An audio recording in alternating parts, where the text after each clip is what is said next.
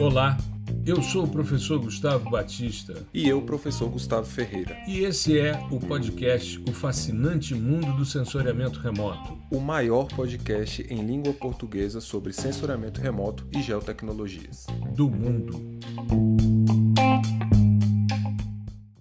Olá, nós estamos começando mais um episódio do podcast O Fascinante Mundo do Sensoriamento Remoto. Episódio 160. 160 episódios de muita informação sobre geotecnologia, sobre sensoriamento remoto, comigo, professor Gustavo Batista, com meu grande amigo, professor Gustavo Ferreira, que vem dividindo essa bancada já há muito tempo. Eu já nem me lembro mais qual foi o episódio que o Gustavo passou a fazer parte dessa, dessa bancada, mas seja muito bem-vindo, meu querido. Tudo bem? Beleza, professor. Eu também não lembro mais, não. Lembra que eu ficava contando? Caraca, tipo assim, ah, esse é o décimo, meu décimo episódio. Hoje em dia eu não conto mais, não, não dá, não. É até muito, porque, cara. até porque nós fomos o, o, o, primeiro, se não, eu creio que fomos o primeiro, pelo menos toda vez que a gente conversava com outros podcasters da área de geotecnologias, os caras sempre diziam que tinham se inspirado no fascinante mundo do sensoriamento remoto. E a gente vem mantendo né, essa regularidade aí, então a gente vem se mantendo. A gente é hoje, com certeza, o maior podcast de geoprocessamento e sensoriamento remoto em língua portuguesa do mundo. Sim, né? sim. Já são mais de 37 mil downloads, e isso não é pouca coisa. Eu pedi outro dia ao Google para me mostrar 37 mil pessoas, ele me mostrou um Mineirão lotado. Né? A gente já falou sobre isso mas é muito legal a gente reforçar essa questão. Com certeza. E a gente e a gente está no nosso mini, na nossa minissérie sobre processamento de dados SAR, caminhando aí. Nós teremos é, no início de março um evento bastante interessante no qual nós vamos lançar o PDI SAR, esse curso de processamento de imagens SAR, e a gente está fazendo criando uma cultura aí ao longo dessas, se não me falha a memória, a gente se organizou, acho que são, serão 12 semanas, pelo isso, que isso. aproximadamente, um pouco mais, um pouco menos, a gente vai fazendo de acordo com o que vai surgindo. Mas hoje a gente estaria falando numa quarta, num quarto episódio sobre polarização, só que ao invés de ser uma parte 4, e a gente já fechou a teoria de polarização, Vamos falar sobre aplicações de polarização de dados SAR. Então, vamos pegar alguns trabalhos, selecionamos aí em torno de seis trabalhos que a gente acha bastante interessante para a gente conversar sobre o tema.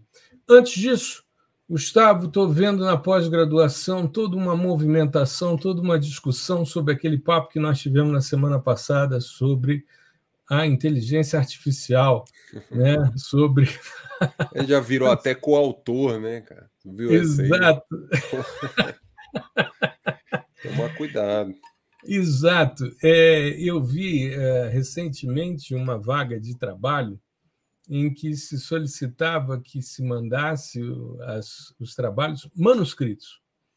Manuscritos. Aí eu estava conversando com a minha filha, que ia fazer a aplicação à vaga, e aí ela virou e disse: Mas por que manuscrito? Eu falei: Porque hoje tem inteligência artificial fazendo as coisas. E hoje recebi no, no nosso é, WhatsApp lá do programa de pós-graduação, recebi uma notícia de que é, um estudante criou aí uma, uma estrutura bastante eficiente para reconhecimento do, do chat, né, do chat uhum. bot que está fazendo esse tipo de, de trabalho, assim como vi também uma discussão sobre a integração do, da empresa OpenAI, né, que fez esse, esse chat GPT, é, com a Microsoft. Então, Sim. é como você comentou na semana passada, as pessoas né, se manifestando, criando alternativas. Mas o que eu achei mais legal foi uma discussão, um meme que rolou na internet, que o cara mandava aquela pergunta né, para o chat GPT, é, a mãe de João tem quatro filhos, José, ah, Pedro e Flávio. Qual é o nome do quarto filho? Ele disse: Eu não tenho informações para isso. Bugou, né? Mas é. Bugou. Aí, com o tempo, ele tem que aprender. Tem que aprender, Mas, exato. Essa, ele não está é... sendo treinado para piadas em língua portuguesa, né? Então é, exatamente, tem isso também. O pessoal tem, na verdade, a galera tem muito medo, né, de, de perder trabalho e tal, não sei o quê. Mas o que, assim, por exemplo, o pessoal que mexe mais com programação e tal, é, o, o, banco de aprendizado dele são todos esses sites, todos esses fóruns e comunidades que a gente entra, Stack Overflow, uhum. é, Stack Exchange, enfim, documentações das bibliotecas. Então, uhum. assim, é, por exemplo, para o cara que sempre trabalha na lógica de, cara, tem que resolver algum problema, eu vou lá no Stack Overflow e copio e colo um código. Não quero nem saber o que, ele está né? fazendo. Né? É, uhum. vai continuar a mesma coisa, só que ao invés de tu ir lá no Stack Overflow, tu vai perguntar pro, pro, pro GPT. Simples assim. Agora, saber o que você está fazendo, saber por que, que você está fazendo são outros 500.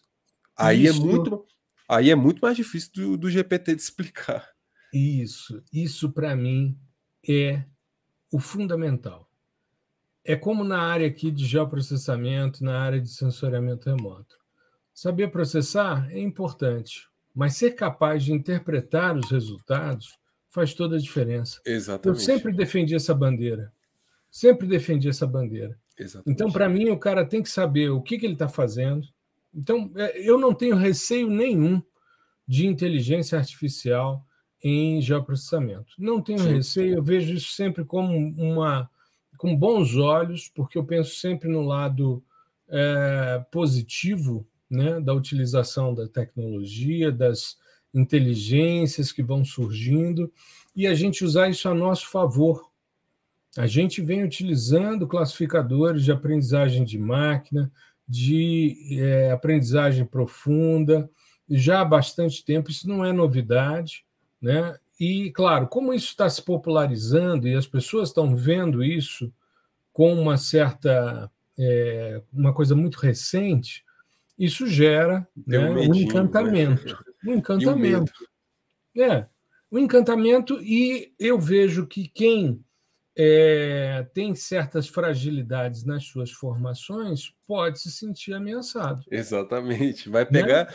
Assim, é, realmente vai subir o sarrafo. Né? A, a, nota de corte vai ser outra. E quem está abaixo são essas pessoas que têm pilares é, fracos, né? Uhum. Principalmente de conceitos. Então, assim, é, é, para quem já estuda, está ali é, o tempo inteiro se atualizando, seja estudando novas formas de realizar o mesmo procedimento ou até outras tecnologias, cara, não vai mudar. O seu conhecimento é extremamente necessário.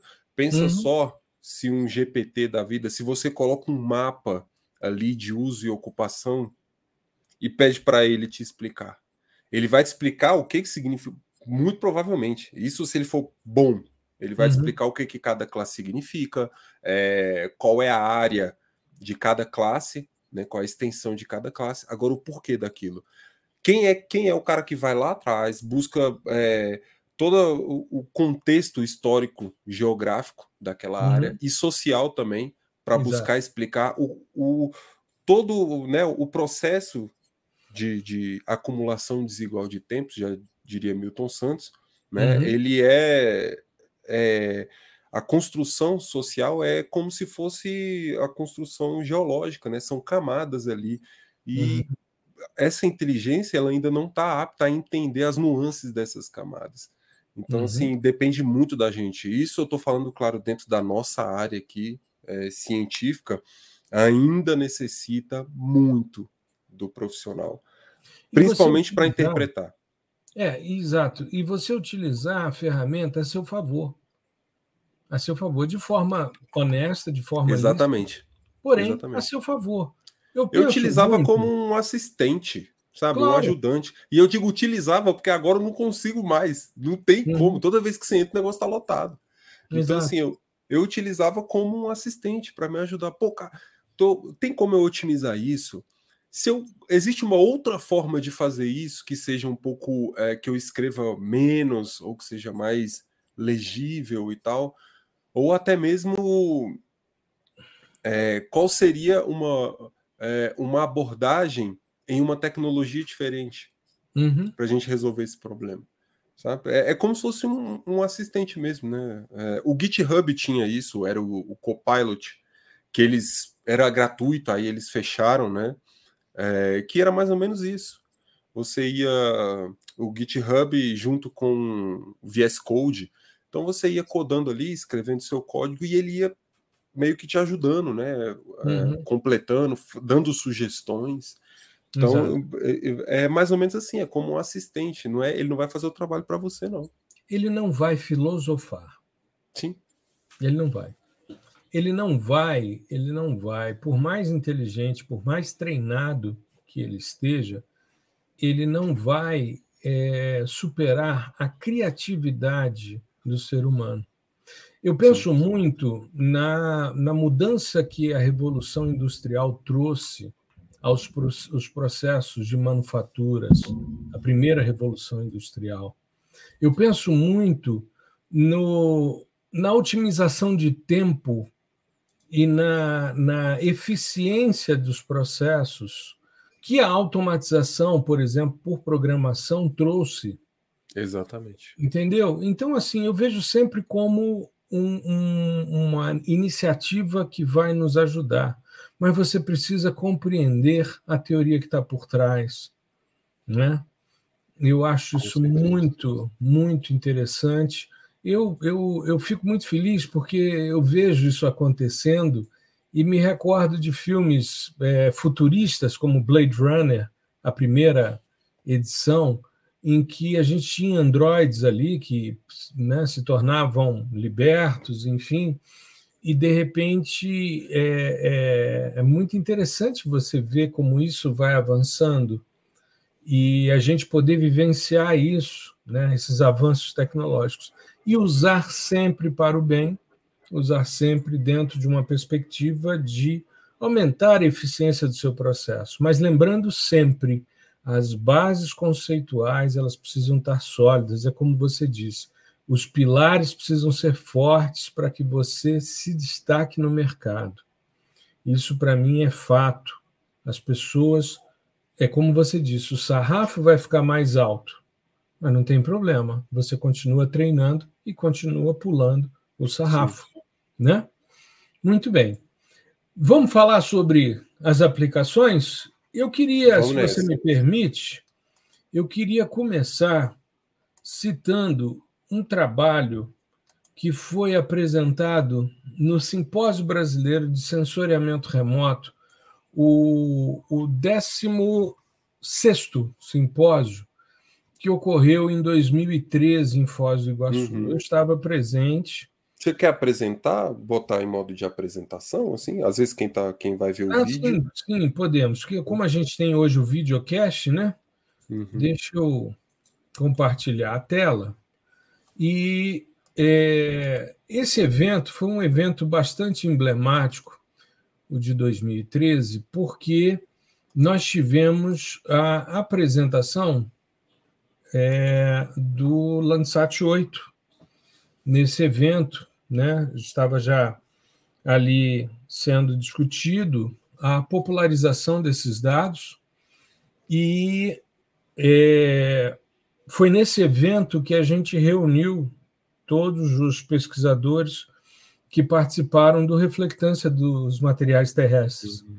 Foi nesse evento que a gente conseguiu juntar todo mundo, fazer uma reunião e traçar né, o, o primeiro é, cronograma para que a gente conseguisse, seis anos depois, publicar o livro Reflectância dos Materiais Terrestres. Isso mostra o tempo que a gente leva né, para conseguir compilar e organizar e juntar esse tanto de pesquisadores para fazer uma obra de referência como é o Reflectância dos Materiais Terrestres. Sim. E esse trabalho aqui, né, que tem como segundo autor o professor Paradella, Valdir Renato Paradella, que era pesquisador do Instituto Nacional de Pesquisas Espaciais, um geólogo, falecido há pouco tempo, não tem muito tempo que o Paradella desencarnou. E o Paradella foi um dos pioneiros nos estudos de radar. Eu me recordo lá no laboratório de sensoriamento remoto e análise espacial do Instituto de Geociências, a qual eu estou vinculado até hoje, quando eu era estudante de graduação, que eu fui fazer meu TCC nesse laboratório, é, eu conheci o professor Paradella, que era amigo do professor Paulo Menezes, que era o coordenador do nosso laboratório, e o Paradella estava começando, traba trabalhava já, estava trabalhando já com dados de radar naquela época, isso aí final dos anos 80, e é, o Instituto também estava começando, aí sim, nós estávamos começando a trabalhar com os dados é, do JERS, né? Tinha um colega que fazia o estudo com a parte do, do JERS né, para mapeamento geológico, a utilização de dados SAR. E o, o Paradela aqui, né, usando dados polarimétricos ALUS pulsar.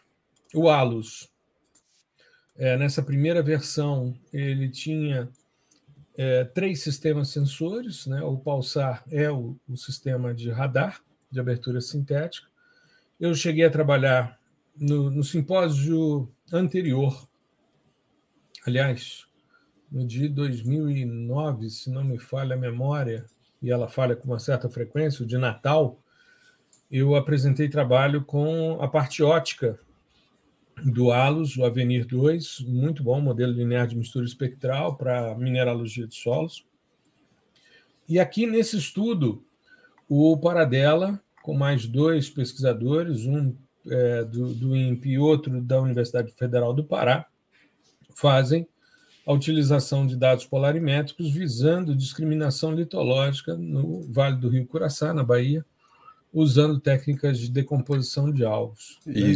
É, o, o, o, legal aqui é, é que o trabalho, assim, é, a gente vai mais para as conclusões ali, ele hum. é, foi bastante difícil né, de, de obter uma, uma clareza.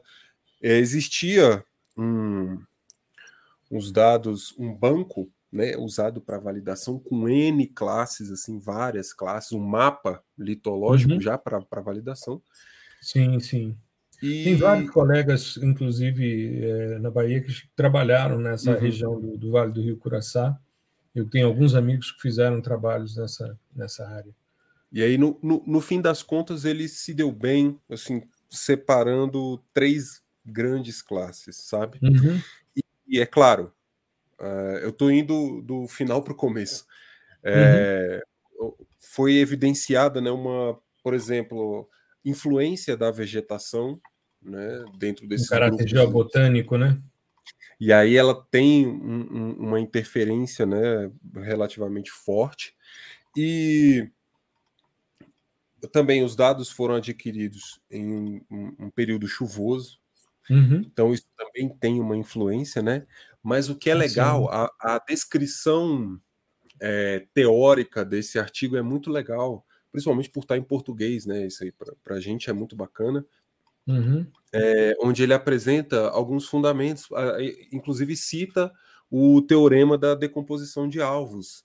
Né? Uhum. Isso é muito legal. É, se eu não estou enganado, ele pega é, a citação do professor Woodhouse, então, é, né, o, professor, Woodhouse é bem didático e tal, é, onde ele diz assim, o teorema da, da decomposição de alvos basicamente é o alvo real ele é composto de uma combinação né, de das respostas polarimétricas de alvos canônicos, né, de alvos conhecidos. Então, uhum. o seu real ele é uma combinação desses alvos conhecidos e aí a ideia é você decompor esses alvos conhecidos, né? Decompor o seu real nesses alvos conhecidos. E é. tem também né, as decomposições utilizadas, que foram, foram três, a, né? A Claude Potier, né? 2H uhum. alfa, 2H alfa não, tô com sentinel na cabeça. H é, alfa. Usa um alus pulsar, né? Então ele é. é, é H alfa. É. e Freeman Durden. E para classificação, foi utilizado um classificador que é bastante utilizado para os dados de radar, que é o classificador de Wishart. Uhum. É, por quê? Porque ele assume que seus dados estão na distribuição de Wishart, que é uma distribuição que é, é típica dos dados SAR. Né? Na verdade, os dados SAR eles estão é, na distribuição complexa de Wishart. Eu não vou entrar nos termos técnicos aqui, porque é uhum. é bem complexo mesmo. E, e aí esse, esse classificador ele tende a ele assume que as suas amostras né, elas estão nessa distribuição. Então as coisas meio que casam ali por conta da, da utilização dessa distribuição nos dados SAR, né, que elas são muito íntimas. E aí esse algoritmo ele tem várias versões. É, tem versão não supervisionada, supervisionada, versão que é por distância, versão que é parecido ali com ângulos espectrais, né? Então, uhum. o, o, o, que eles, eles usaram aqui... médias, né? Isso, eles, eles utilizaram a versão não supervisionada, né, da, uhum. da classificação de Wishart. E, assim, o, os índices né, de acurácia, eles foram bem baixos, assim, do que a gente está acostumado, né? Por, porque é realmente complicado. Você uhum. ali tem uma questão deles terem utilizado um, um mapa litológico como validação, que tinha. Como referência, né? Isso, como referência que tinha para lá de 10 classes, né? Então, muita coisa. E aí, quando você vai para essa lógica do radar, acaba que é, você tem outra infinidade de variáveis que interferem na sua. 15 classes. 15, 15 classes. 15 classes, o mapa da área de estudos adaptado do, do trabalho do Paradela de 83. Pois é, e então. Para quem está assistindo a gente em vídeo, né, está aqui destacado no, na, no artigo. Né? Sim. E aí você tem essa, é, essa interferência gerando um, uma boa classificação em três classes, né? Que na verdade são três grandes classes que são é, são agrupamentos, são, né? Isso, são compostos de, de, mais de um, mais de uma formação litológica. Né? Mas é, é, é, muito legal. É, a gente elencou esse trabalho justamente para mostrar isso. Primeiro, que... em homenagem ao Paradela, né? Claro, a importância claro. que ele tem para o estudo de radar. Inclusive, antes de falecer, eles publicaram um, um livro pela oficina de textos sobre é, de INSAR, né? a parte de interferometria diferencial de dados SAR sim, sim. para movimentos de massa, para essa parte geotécnica, geológica, né, que está disponível na oficina de texto, que é uma grande referência, talvez a maior referência que a gente tenha hoje em português sobre interferometria diferencial. Exatamente, eu tenho é. esse livro aqui, é muito bom. É, excelente. Eu comprei assim, pré, na pré-venda, quando eu vi que era Paradela. Os outros autores também são pesquisadores muito conhecidos do INPE, que trabalham também na parte de, de radar, mas ali era um, um, uma, uma reverência ao Valdir sim, Paradela. Sim. Né? E eu acho que é legal mostrar também para o pessoal que a gente não publica só aquilo né, que dá 100% certo. Sim né? Eu acho que é legal isso, não é? Ah, o negócio não tá, sabe, não tá aquele, aquela coisa 90% de acurácia, que é o que todo mundo gosta de olhar, né? Já vai direto para exatidão global, coisa do tipo. Mas ele deve ser publicado também. Você não pode varrer isso para debaixo do tapete, esconder de todo mundo e só publica o que deu 100%, sabe? É... Até porque você precisa discutir com a comunidade os seus resultados preliminares. E um congresso é um bom espaço para isso. Exatamente. É claro que se a gente for analisar, ultimamente a gente tem visto muito briguinhas de grupos rivais, uma coisa que eu acho horrível. É, assim, ah, você é aluno de fulano, eu não gosto de fulano, então eu vou lá para detonar o seu trabalho. Eu acho isso péssimo, Sim. péssimo. Sim. Mas eu aprendi muito. Eu tive oportunidade, por exemplo, vou te dar um, um exemplo real de uma pessoa que esteve com a gente aqui, que você conhece e sabe da correição e do, do caráter que é Álvaro Crosta. Né? Álvaro, no simpósio de Florianópolis, o que teve anterior, porque desse ano agora em Florianópolis, nós estaremos lá, o professor Gustavo Ferreira e eu. E Exatamente. Inclusive, temos que ver a hospedagem, né, cara? Tá precisamos isso. ver isso, precisamos Exatamente. ver isso rápido, porque já compramos passagem, mas ainda não vimos hospedagem. Precisamos ver isso rápido. Bem lembrado. É, e Álvaro, eu fui fazer uma apresentação no simpósio de Florianópolis e estava sem entender direito o porquê de algumas respostas espectrais. E o Álvaro já vinha estudando esses dados, e ele virou para mim e disse: Cara, isso é um vazamento que os caras divulgaram recentemente, chamado crosstalk, vazamento do detetor, do, do isolamento térmico do detetor 4 em relação aos detetores da banda 5 e 9. Então, existe inclusive um softwarezinho que foi desenvolvido agora para corrigir os efeitos de crosstalk e tal. E com isso a gente começou a, a avançar. Eu fui mostrar um trabalho sobre detecção mineralógica usando as minhas áreas de tese com dados ASTA. Eu era usuário no cost, né? passei a uhum. ser usuário no cost porque aprovei um projeto junto ao JPL. E pô, foi numa discussão no simpósio com dúvidas sobre o que eu estava encontrando que no bate-papo o Álvaro estava presidindo a sessão, eu apresentando o trabalho, foi uma, uma troca extremamente importante. A gente aprende muito em congresso quando a gente vai com essa visão né, de troca, de contribuição, de mostrar os seus trabalhos e discutir fragilidades. Não tem nenhum problema, ninguém é 100% correto no, nos seus resultados. E é como você disse, Gustavo, as pessoas que divulgam resultados exitosos com certeza, em muitos casos, tiveram percalços, tiveram problemas, e isso é escondido, infelizmente. Eu digo sempre para os meus alunos: apresente o que deu errado. Mas, professor, as pessoas vão criticar. Eu falei: não, isso daí vai facilitar a vida, porque o cara, quando lê o seu trabalho, ele vai dizer: puxa, olha só, o aluno do Gustavo fez tal coisa, encontrou tal dificuldade, que bom, então ele já chamou atenção para isso.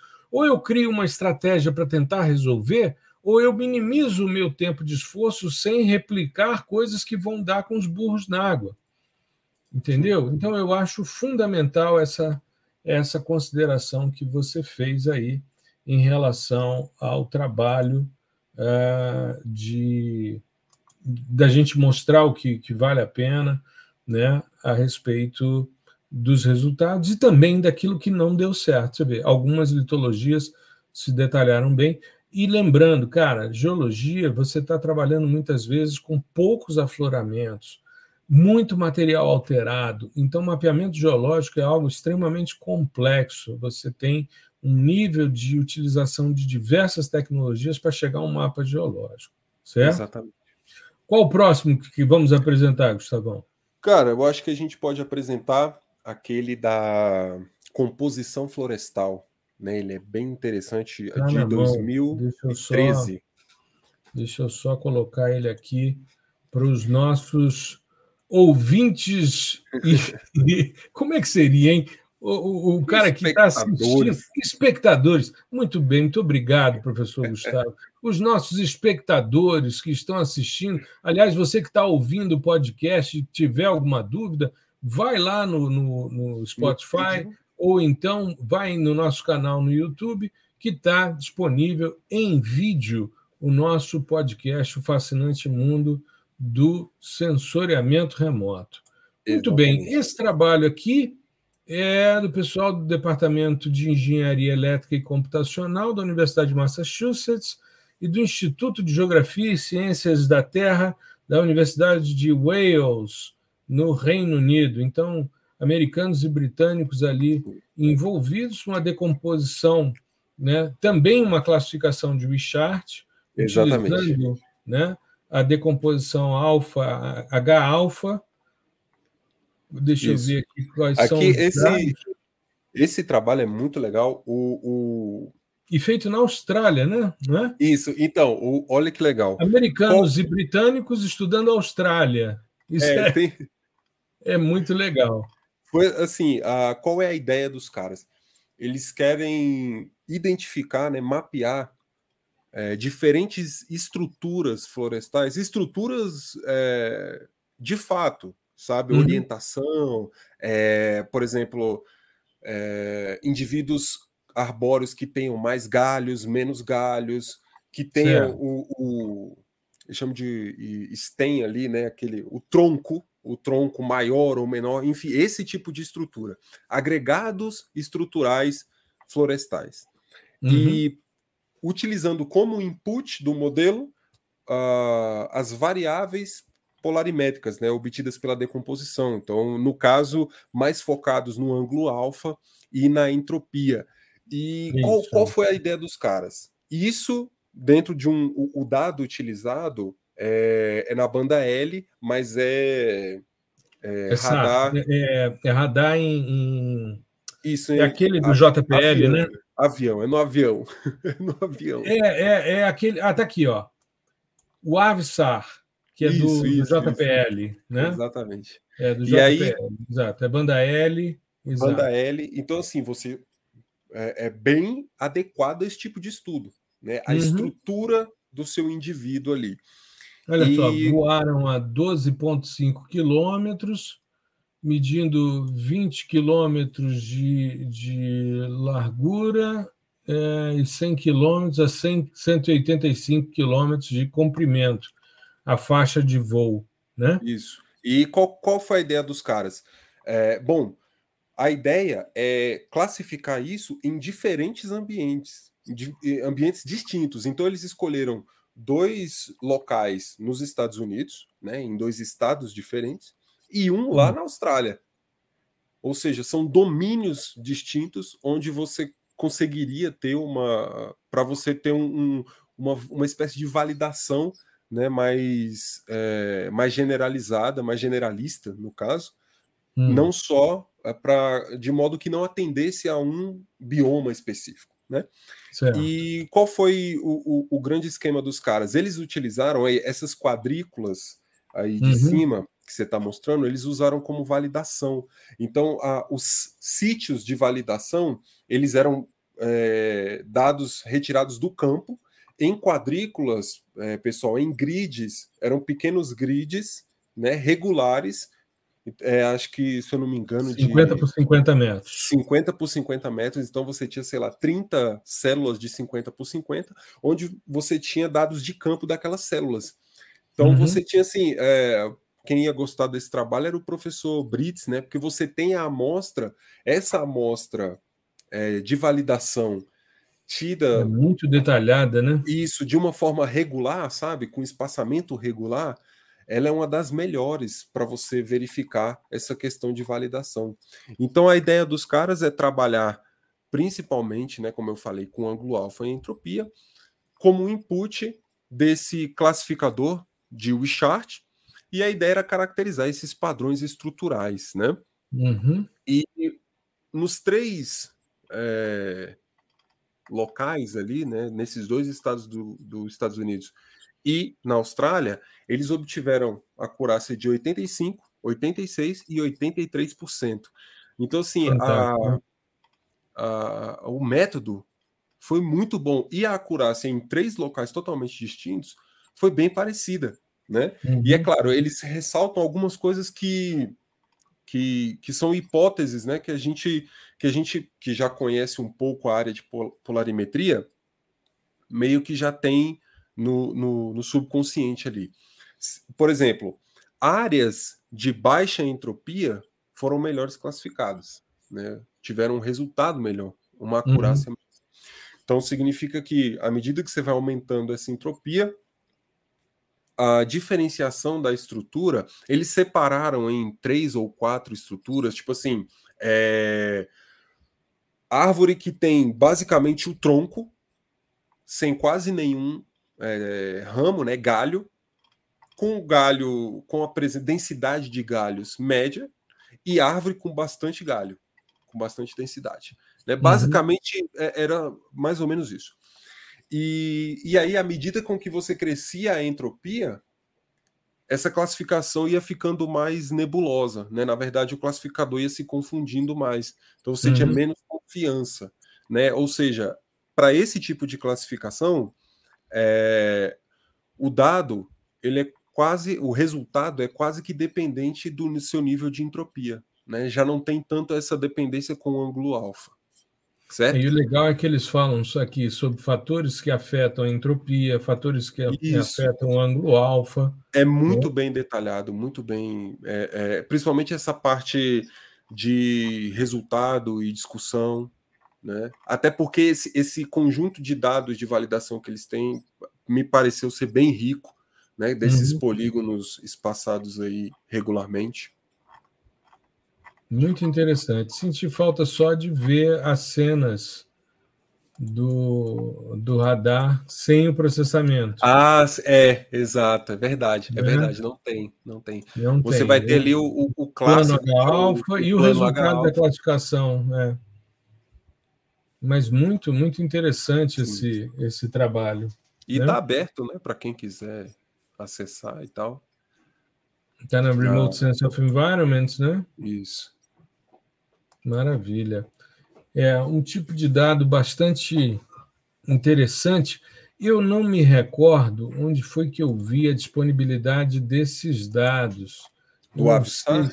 É, eu, eu, acho que eu, eu, acho que eu vi no Alasca, no, no Alaska Satellite Facility. Exato, exato. Tem, tem uma abinha tem, do Avsar. De 2008 até o presente, tem aqui. É, eu estou com o Alasca, por acaso estava aberto aqui, porque eu andei fazendo uns trabalhos hoje com, com dados do Alus Pulsar, uhum. e a gente tem ali né, o Alus Pulsar de 2006 a 2011 e o Avsar de 2008 até o presente. Mas como é aerotransportado, você não tem uma cobertura de todos os lugares. Né?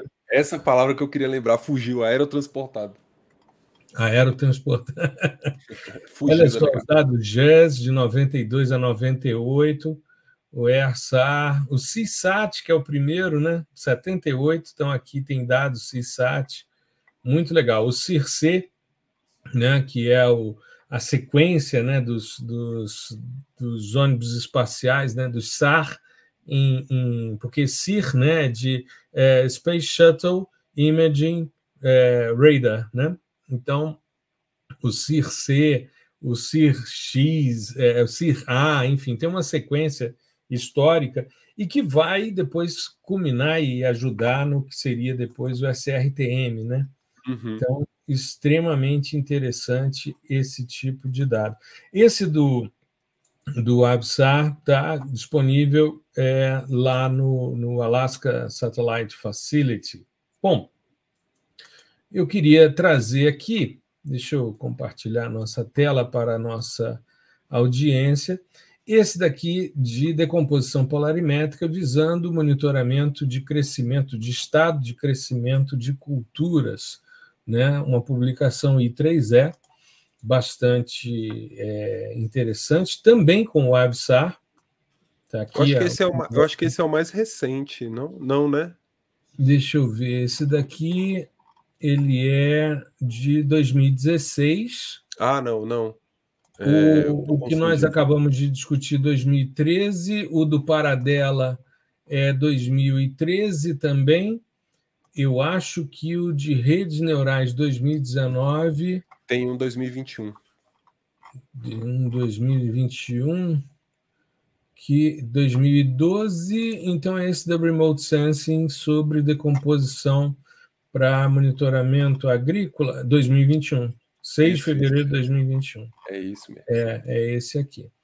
Mas vamos lá, vamos falar desse aqui, que também é o AVSAR, né? também banda L, e a utilização do Soil Moisture Active Passive, o SMAP.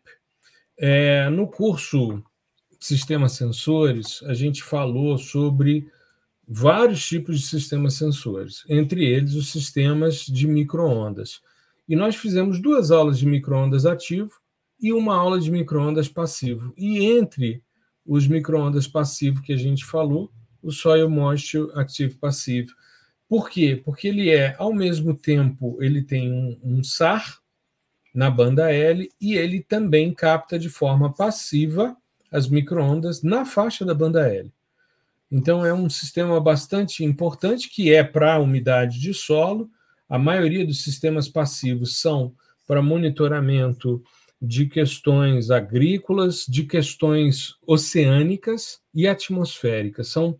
As três grandes áreas de utilização de dados é, SAR, aliás, de dados de microondas passivo.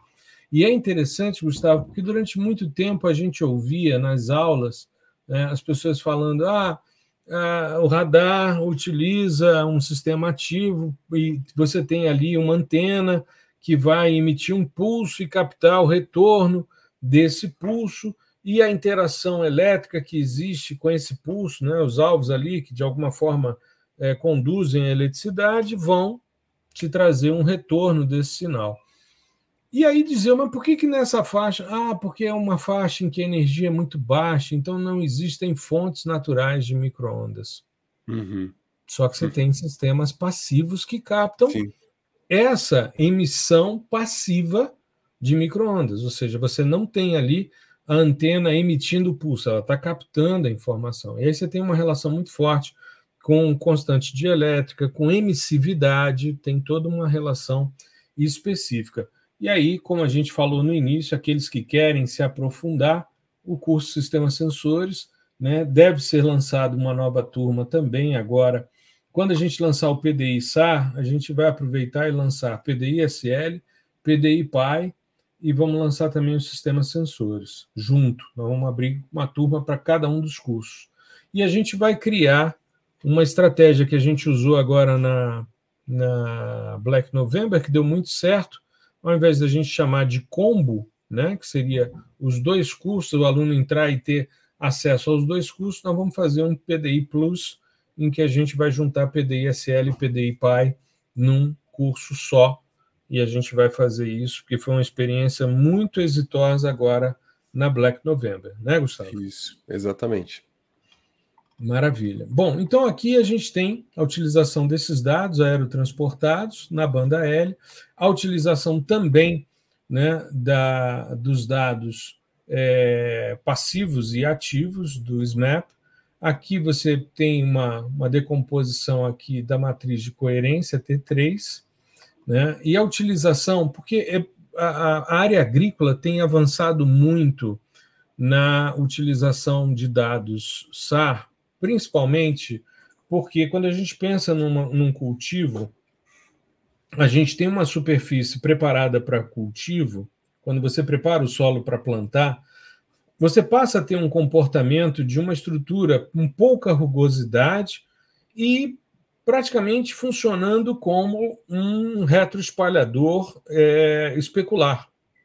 É um, um, um, espalhamento de superfície, mas é especular. Então ele bate e vai-se embora. E à medida que a vegetação vai crescendo, ou seja, à medida em que os ciclos fenológicos vão se, se estabelecendo, você vai tendo um aumento do reto espalhamento volumétrico, e dependendo da cultura, você pode até começar a perceber alguns padrões do tipo Sim. refletor de canto, né? um double bounce, principalmente quando você tem a formação de estruturas, de troncos, como é o caso de cana, e outros, outras culturas que têm né, essa, essa formação.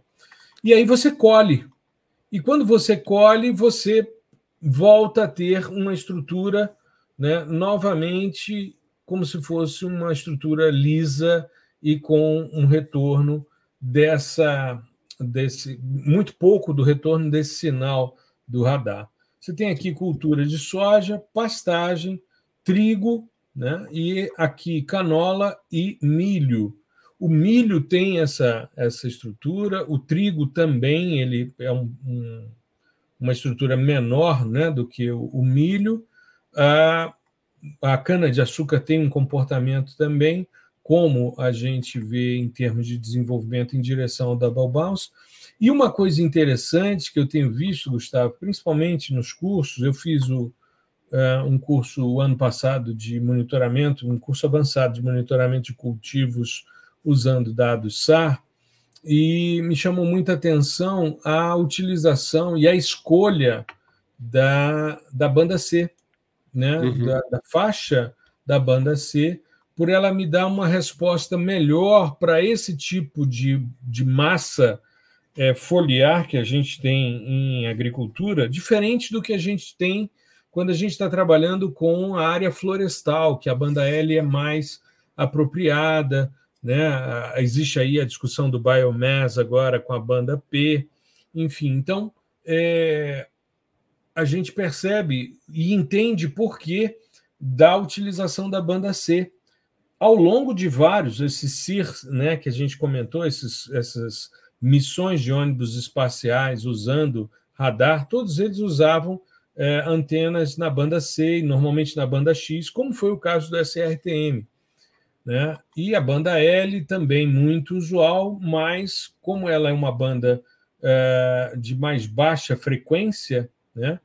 É, ela tem maior penetrabilidade na, na estrutura florestal, porém, para a cultura, a banda C costuma ser uma, uma alternativa Sim. muito mais interessante. Claro que para o monitoramento de florestas, as discussões de mudanças climáticas, tudo isso é, tem né, levado ao desenvolvimento de sistemas sensores na banda S, na banda L e agora na banda P, visando essa, essa, essa melhoria no monitoramento florestal. Mas para a área agrícola, o Sentinel já cobre muito bem essa, essa demanda, né?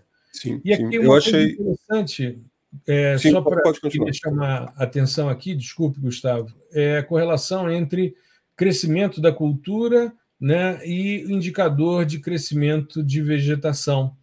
Né? E aí você tem aqui altas correlações, é, tanto para soja como para pastagem. Para a pastagem ele não tem informação, mas para é, trigo, canola e milho, você tem respostas muito interessantes, como, por exemplo, é, a relação, por exemplo, com altura, com biomassa, né? Correlações aí entre 50% e 80%, chegando a 93% a relação biomassa e milho, né? 93%, com um nível de significância é, bastante alto. Né? Mas vai lá, eu te interrompi. Eu achei.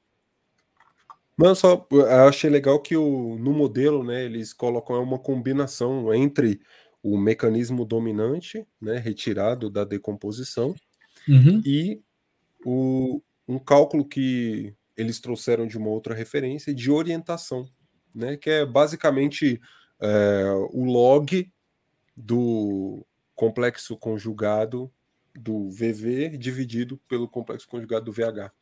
E aí você tem essa orientação. Essa é, essa é a fórmula que eles utilizaram da orientação. Acho uhum. que tá, tá, nessa, nessa página aí, ó, né, do, do lado, okay. esse B, Crop Growth Monitoring, o primeiro pontinho. Aí eles conseguem, né, você consegue inferir a orientação do cultivo. Isso é muito legal. É uma coisa que eu ainda não tinha visto. Uhum é, 10 vezes o log na base 10 dos complexos. Uhum. VV e, e HH. Você né? Isso, e aí você combina isso com a informação da decomposição para gerar o resultado. Muito legal, muito legal. Tem aqui o fluxograma né, de como é, é feito a análise. Né? E é justamente esse ponto que o Gustavo está salientando: orientação e, e espalhamento dominante, né? essa integração desses dois elementos aqui. Né? Maravilha. Eu acho muito interessante esse tipo de, de discussão, porque cada vez mais os dados disponíveis, esses daí não, porque eles são aerotransportados, apesar de estarem disponíveis de forma gratuita, mas eu trabalhei com dados aerotransportados do JPL, os dados Everest, e a gente precisava sempre estar ligado a uma missão específica. E no nosso caso, a missão ocorreu em 95, a gente foi trabalhar com esses dados dois anos depois. Então, é, a gente já não tinha mais o avião aqui, nem a possibilidade de definir qual seria a linha de voo para a gente montar o experimento. Então, eu me lembro a, a, dificuldade que foi eu e seu orientador encontrar áreas de solo exposto, porque o período que eles voaram no Brasil era um período de preparação para cultivo, uhum. mas já dentro de uma lógica de plantio direto. Então, colhia, deixava a palhada em cima. Então, plantio direto, para a questão da erosão, é uma maravilha, mas para sensoriamento remoto é um, uma lástima, né? Porque você coloca um, uma cobertura em cima do solo, do solo, e aí você não vê o solo, ainda mais numa faixa do espectro óptico refletido, em que você tem aí a dificuldade né, de visualizar é, uma interação muito profunda. Você está falando de coisas de 5 micrômetros de profundidade de solo, a interação da radiação eletromagnética com esses alvos. Então, se você ainda coloca palha em cima, ferrou, né? Vai ficar pior então, ainda. Foi uma, uma dificuldade. E um outro problema que a gente enfrentou é que os quick looks que eles utilizavam era a banda 35, que era uma banda do visível, que não mostrava nada direito, ou seja, ela não discretizava nada direito. Você tinha uma imagem de nível de cinza, mas você não sabia se era padrão solo exposto, se era palha e tal. Então, você só descobria depois que você pegava a imagem, baixava da fita DAT, carregava e aí fazia uma composição colorida. Aí você dizia, ah, deu certo. Então, teve muita cena que a gente baixou, que a gente solicitou e não usou porque não servia para o que a gente queria. Não né? tinha os alvos corretos. Não né? tinha os alvos representativos para a gente ir a campo, coletar e fazer o trabalho. Só lembrando para quem está ouvindo essa questão, eu e o orientador do Gustavo, professor Osmar Abílio, né, nós fizemos tese de doutorado juntos usando dados hiperespectrais do Everest, que é um sistema aerotransportado que teve no Brasil na missão Scarbi nos anos no ano de 1995. Muito bem. Que Bom, outro agora, Gustavo, você quer comentar? Vamos lá para o Japão ver uma aplicação em movimentos de massa. Legal, legal. Essa é assim o, o event é legal. Enquanto você coloca já tá o, o trabalho, já tá. É... Ah, beleza. a gente vai. Assim, eu queria só falar para quem está escutando, quem está vendo, que a gente escolheu esses artigos primeiro, né, é, que tenham uma linguagem pouco mais acessível, né, visto uhum. que o assunto é, é meio complexo e segundo que tivessem aplicações diversas, né? Então uhum. mostramos é, separação de formações litológicas, é, monitoramento de estado de cultivo. Né? É claro que a coisa tende para o lado do cultivo, da agricultura, porque é, a aplicação é mais é, fácil de, de, de, fazer, né? Você uhum. tem resultados com. Você consegue visualizar resultados com mais facilidade, mas existe um mundo aí que você pode explorar. Por exemplo, esse artigo aqui de 2012, que utiliza da decomposição para separar um alvo bem específico que foi atingido por um movimento de, de, de massa, né, um deslizamento. E aí a ideia, isso, um deslizamento causado por um terremoto em 2008, lá no Japão. Uhum. E a uhum. ideia é entender, é, separar esse alvo com decomposição polarimétrica, né? Uhum. E é, é, muito legal é, só passando aqui pelos métodos, foram utilizados. O, a maioria desses artigos, assim, eles vão utilizar Freeman Durden e ou H-alpha. Né? Principalmente que trabalham com halos, que é o caso desse aí, né? Halos uhum. banda L. E é, é bem é, é, bem marcante assim. Você pega pode digitar halos e decomposição polarimétrica, certeza que você vai achar Freeman Durden e H-alpha, né? Uhum. E aí, qual, qual foi a ideia? É, tinham se dado o, o, imagens de antes do deslizamento e depois. E a ideia era ver se, com a decomposição, o depois, aquele alvo ali, aquele local onde sofreu o deslizamento, o depois, o, o, mecanismo de espalhamento ia mudar. Uhum. Antes, você executa a decomposição no antes e mapeia qual que é o mecanismo dominante naquele alvo. Aí você vai na imagem do depois, executa as duas decomposições e vê se houve mudança no, no, no mecanismo, né? E a, a Freeman Durden foi a que mostrou assim maior separabilidade é, no, no, no mecanismo, né, diferenciou o antes e o depois, foi a Freeman Durden. Olha que interessante, aqui no mapa de localização da área que teve o deslizamento, eles mostram que eles trabalharam com imagem ascensional e descensional. Isso. É, teve, o, além dessa, dessa questão das imagens e das decomposições, né, tem uma, um, um, uma, um mapa de localização é com imagem ótica, né? E aí dá para a gente identificar bacana assim a, a, as cicatrizes e tal. Uhum. E a ideia era verificar também a, essa possível identificação do, do deslizamento em dado single pole, né, com uma ah, polarização. Eles usaram aqui o, o Avenir 2, né? Eles usaram isso, a parte isso. ótica para mostrar. É, só para mostrar o um mapa de localização. É. E aí, e aí assim, fazem uma composição colorida falsa cor, botando a vegetação em vermelho, que eu realmente não compreendo. Aqui tudo bem para você criar um contraste, destacar as áreas e tal, beleza, mas fica muito feio, né? Uma cena dessa, Sim. assim. Enfim, lembrando, quem está ouvindo, quiser ver, estamos no YouTube e no Spotify em vídeo também. Só chamando a atenção, porque como a gente está mostrando os artigos, se a gente tivesse só em áudio, a gente não estaria mostrando os artigos, né? Estaremos discutindo os artigos como fizemos no passado. Porém, é, essa possibilidade, né, que a gente retomou é, de uns tempos para cá, porque até o, o, o, episódio 80 a gente fazia isso, a gente gravava em vídeo, postava o áudio e depois colocava no YouTube o vídeo. Depois a gente teve essa essa possibilidade, né, fazendo essa análise. Sim. E aí, com relação a H-alfa, a simples análise do, do plano H-alfa, né, ela já se mostrou eficiente para você separar o que é deslizamento do que é solo exposto, do que é água, do que, uhum. tem, um, um, do que tem um provável comportamento parecido.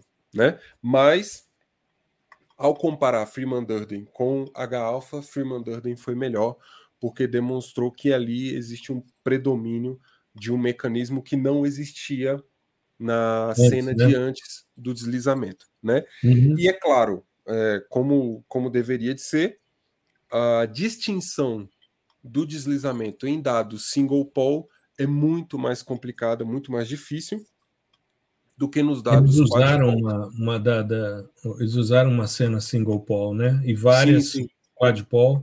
Isso. A ideia era, era ver se dava também para a gente conseguir identificar isso numa single poll e foi meio que inconclusivo, né? O ideal é uhum. é você utilizar nessas quad poll. E o resultado é muito bacana, né? Claro, tinha dado de campo e tal, inclusive tem fotografias do deslizamento, né? Comparando e mostrando a área na, na imagem. E assim, é uma aplicação é, um pouco diferente do que a gente está acostumado, mas é. deu super certo no caso deles, né? É, é, é legal também para você identificar essas é, possíveis mudanças no mecanismo de espalhamento, dado algum evento. Olha, essa aí é onde eles identificam, né? De fato. O... Mas tem uma movimentação legal. Agora, os caras podiam ter usado interferometria, né? Pois é, pois é. Né? Eu, Agora... quando vi esse artigo, quando você me mandou esse artigo, e eu li o título dele, antes mesmo de ler o, o resumo, eu achei, ah, os caras fizeram por interferometria. Eu falei, ué, mas a gente ainda não falou de interferometria. Por que, que o Gustavo mandou esse artigo?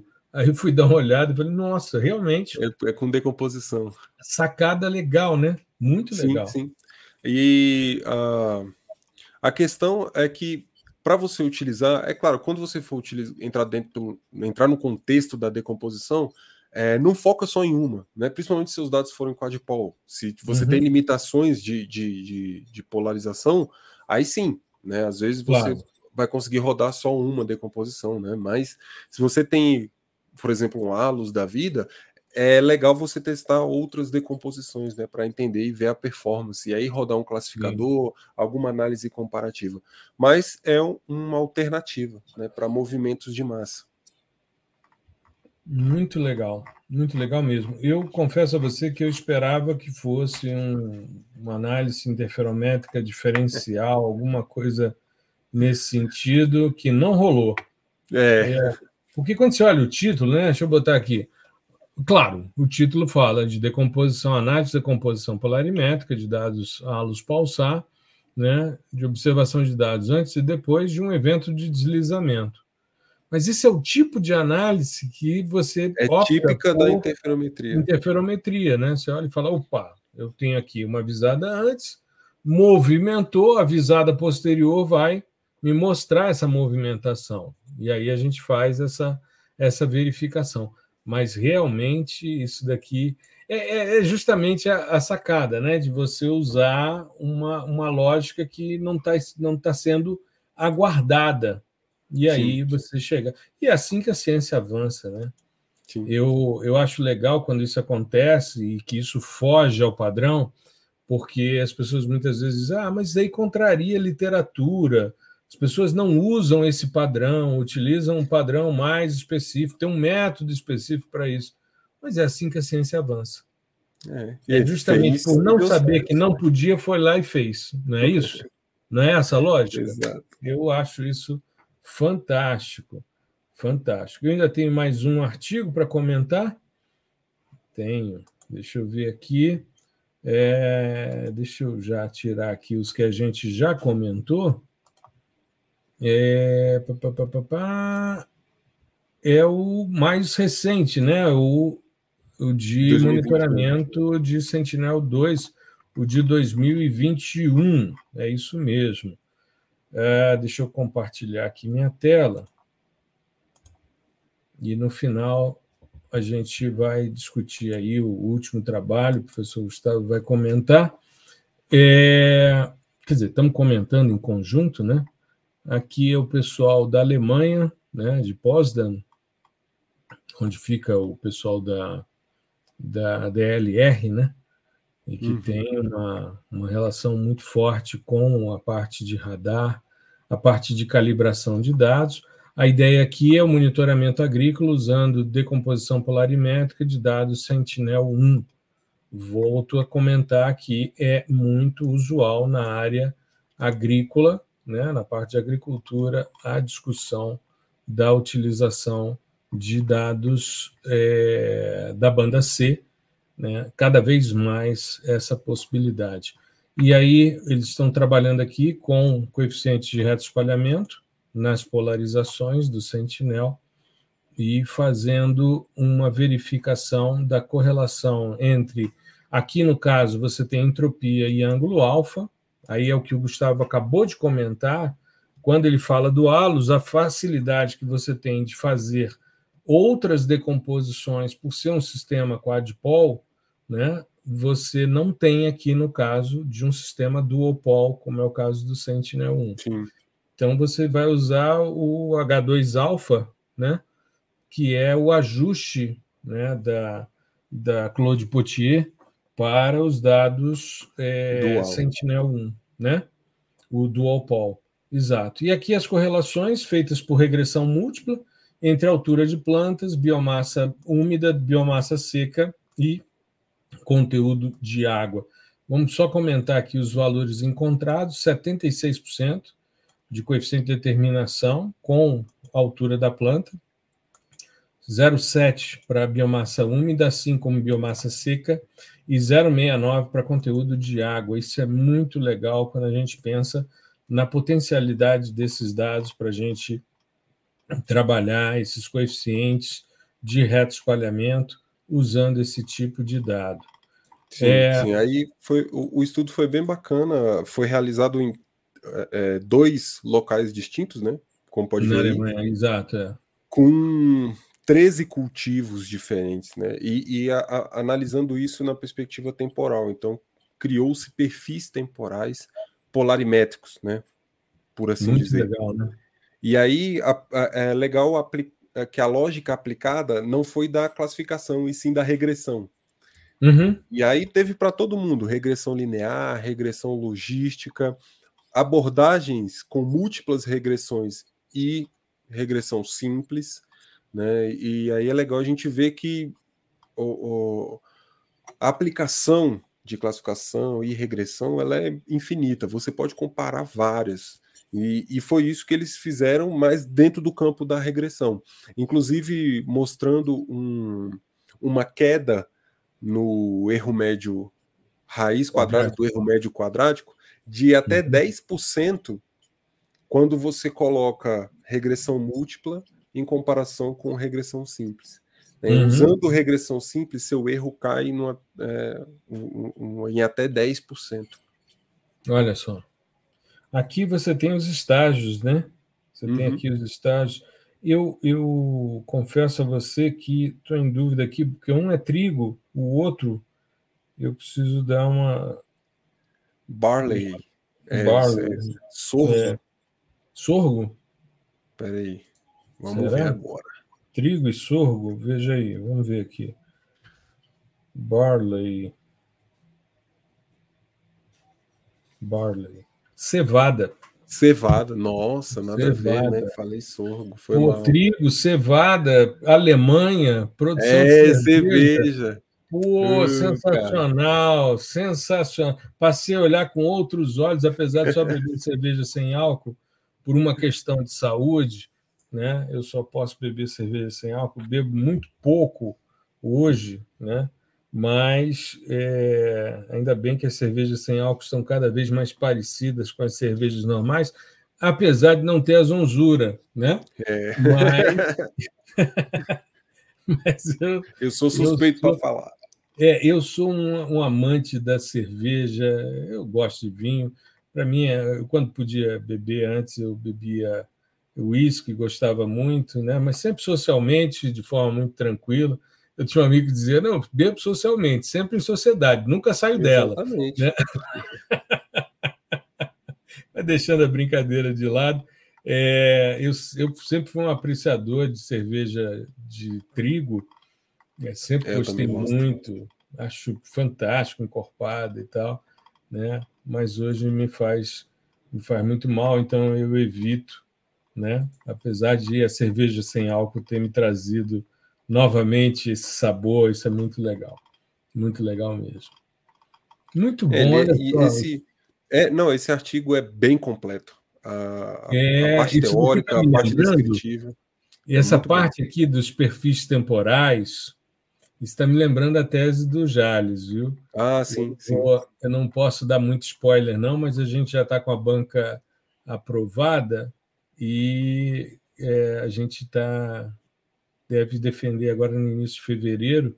Aí a gente vai fazer um episódio com ele aqui, trazê-lo para a gente discutir o trabalho dele, mas hum. muito parecida essa, essa discussão, usando os dados Sentinel também, né? só que para vegetações nativas. E aqui ele está trabalhando aqui com entropia, anisotropia e alfa. Né? Uhum. E as relações inversas aqui, né, de anisotropia e entropia, muito legal. Muito legal mesmo esse trabalho. Ou seja, tem muita coisa para se explorar o, o trabalho do, do Jales ele busca essa sazonalidade entre essas decomposições. A gente só não está falando porque ainda não foi defendido e nem publicado, mas Sim. a gente está submetendo para Remote Sense of Environment, sabe? E está ficando bem. Com certeza bem que vai dar bom.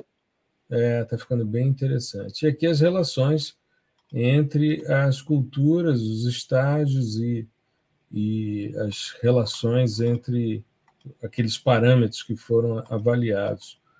Muito interessante esse trabalho. Esse é o mais recente, de 2021, publicado na Remote Sensing, que é um periódico aberto, né? E que vale muito a pena, tem muita coisa interessante nesse trabalho. E aqui ah, os estágios e o crescimento, olha que interessante, a altura das plantas ao longo do tempo. Ó, mês 3, 4, final do mês 4, mês 5, 2018, né? e o crescimento, isso decorrente, aqui no caso, ele tem inclusive aqui os ajustes, as regressões múltiplas, né? as equações aqui apresentadas, mostrando a relação entre os componentes decompostos, as polarizações, e aí a gente tem essas respostas. Muito legal mesmo. Depois a gente tem que mandar esse artigo para o Lucas, para o Lucas Amaral. Ah, né? verdade. Verdade. Ele está orientando uma, uma estudante de mestrado, a gente até conversou com ele a respeito, né? parceiro nosso, a gente fez alguns trabalhos juntos, e estamos avançando, e isso aqui pode ser uma alternativa muito legal para mostrar para o Lucas né? essa, essa discussão aí. E o último trabalho, a gente já extrapolou nossa hora de, de episódio, como sempre, mas é extremamente importante a gente frisar alguns pontos no início, conversar, enfim. E hoje, com a possibilidade de você ouvir em duas vezes, assistir em duas vezes, né? Isso daí facilita muito, você agiliza e tal. O que você perder, você volta e assiste novamente.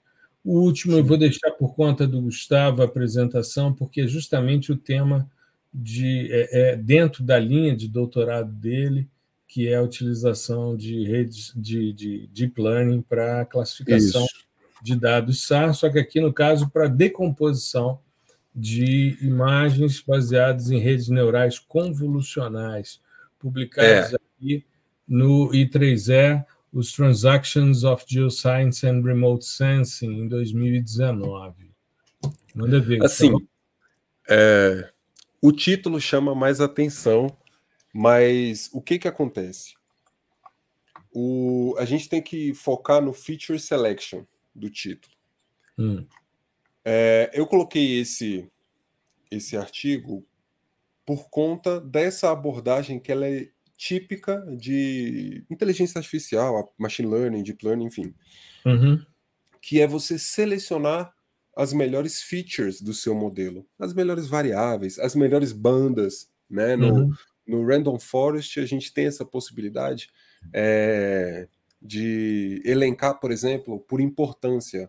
Quando você entra com o seu dado multispectral e suas regiões de interesse para classificar, você é, com Random Forest você coloca lá é, Feature Importance, ele vai te dar qual banda que teve maior influência naquele uhum. resultado. E assim, e isso é uma forma de você fazer esse processo de feature selection que é, uhum. é claro, aí eu teria que selecionar aquelas mais importantes e descartar as outras, que é um processo também de redução da dimensionalidade dos seus dados, mas que é, guardam ali é, todas as características necessárias para você conseguir classificar com êxito. Perfeito. E qual, e qual que foi a ideia desse, de, desse pessoal aí do artigo? Foi criar uma rede neural convolucional bem simples, com uma dimensão, né, é, uhum. um D, uhum. que fizesse a seleção das melhores features da decomposição polarimétrica. Então você entra com uma, uma série de features da decomposição. Ali, um pouquinho mais para baixo, tem o esquema, né, o fluxograma. Você entra com esses modelos, aliás, com essas variáveis. Então, meu input é as componentes né, da decomposição polarimétrica. E aí você faz esse feature selection, seleciona as melhores, né? Aí esse cara aí, seleciona uhum. as mais importantes e tem ali para sua classificação, é, análise comparativa, enfim, aquelas features mais importantes dentro da, da do contexto de polarimetria. Aí, Ou seja, você reduz com isso a redundância, muitas vezes, de dados e sim, sim. direciona né, para os melhores resultados. Isso. É bem interessante essa lógica. Né? E, e aí, o, o, qual é o foco aqui? É classificação? É acurácia? Não. O foco aqui é performance. Hum. Né? E aí, o que, que acontece? É, eles rodaram esse mesmo método com três conjuntos de dados conjuntos de dados é, polarimétricos, inclusive uhum. aquele conjunto que o professor Eric Potier utiliza nas aulas no, ah, no sim. sabe? De, Acho que é de São Francisco, São né? Francisco, exatamente. Uhum, um, um deles foi esse. E aí, é. ou seja, são conjuntos bem conhecidos. E aí dá para você ter uma noção de performance. Aqui, Olha ó. ele aí. Então, Exato. dá para você ter uma noção de performance dentro do contexto de classificação. E todos performaram, os três conjuntos, veja, são três, três, três conjuntos distintos, né? Uhum. Os três conjuntos performaram muito bem dentro desse Perfeito. contexto do feature selection. Isso significa o quê?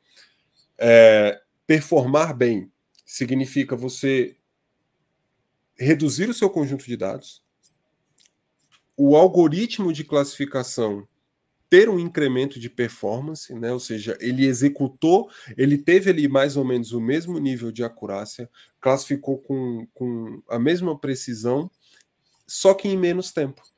Uhum. Né? Então, isso para um conjunto imenso de dados vale Agora, muito a pena. Muita área unknown, né?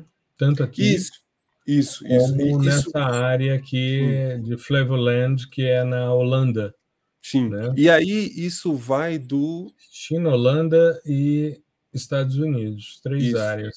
Isso vai mais do classificador, né? Aí fica.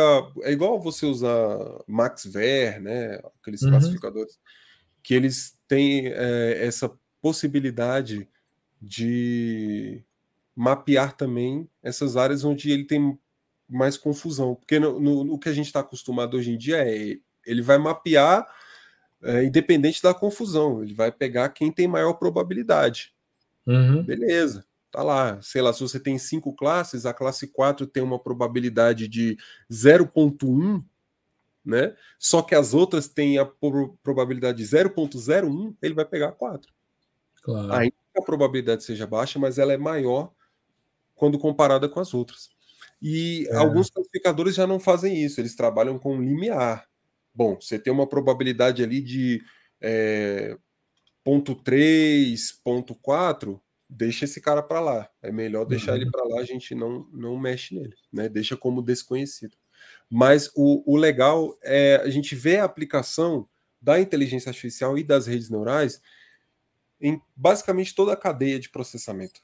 Né? Então uhum. você pode otimizar né, ou criar algo diferente com inteligência artificial, que não necessariamente seja a classificação em si, mas um, um, um procedimento anterior, um procedimento para reduzir o seu conjunto de dados, para incrementar em performance, né, em tempo de a análise dos seus componentes no seu Exatamente.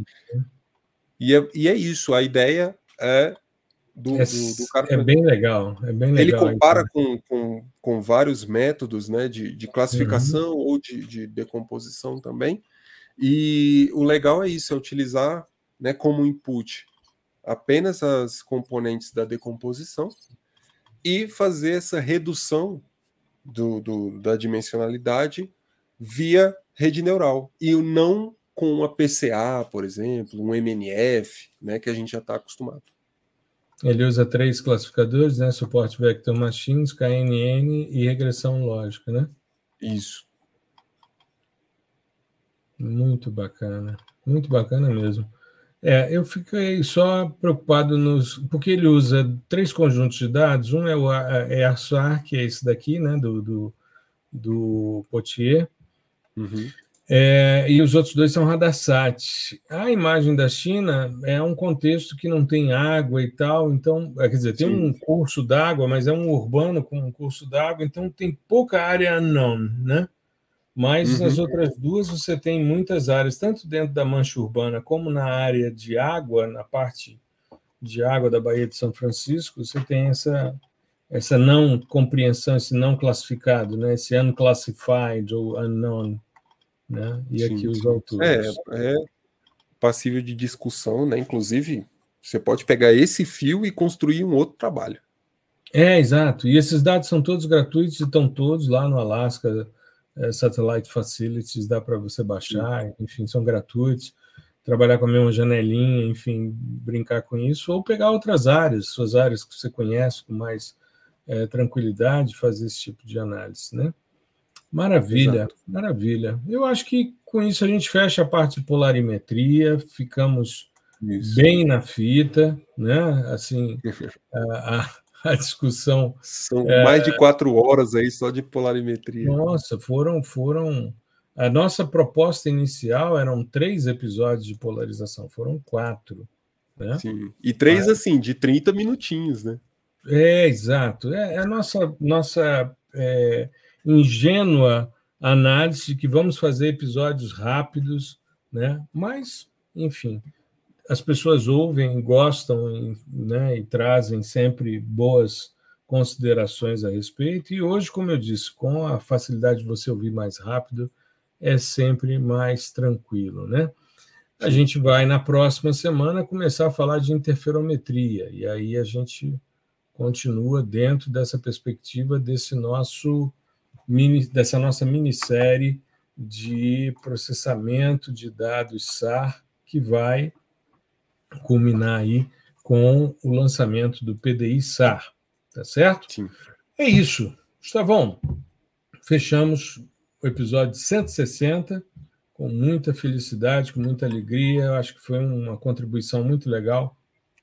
E a gente, na próxima semana, estará novamente aqui, se Deus quiser, para apresentar agora questões relacionadas à interferometria. Sim, é isso. Nessa, nessa mesma pegada. Né? A gente começa uhum. com alguns conceitos e tal, vai entrando ali, descendo um pouquinho, e aí depois mostra as aplicações, né? Uhum. É, mas assim, eu acho que em termos de complexidade, principalmente complexidade matemática, lógico-matemática, polarimetria ganha um pouquinho. Pode ser por pouco, mas ganha. Sim, então, se você já passou por aqui, se você já está nesse estágio, cara, não para, continua, porque o que vai vir agora não é mais difícil do que o que tu já passou.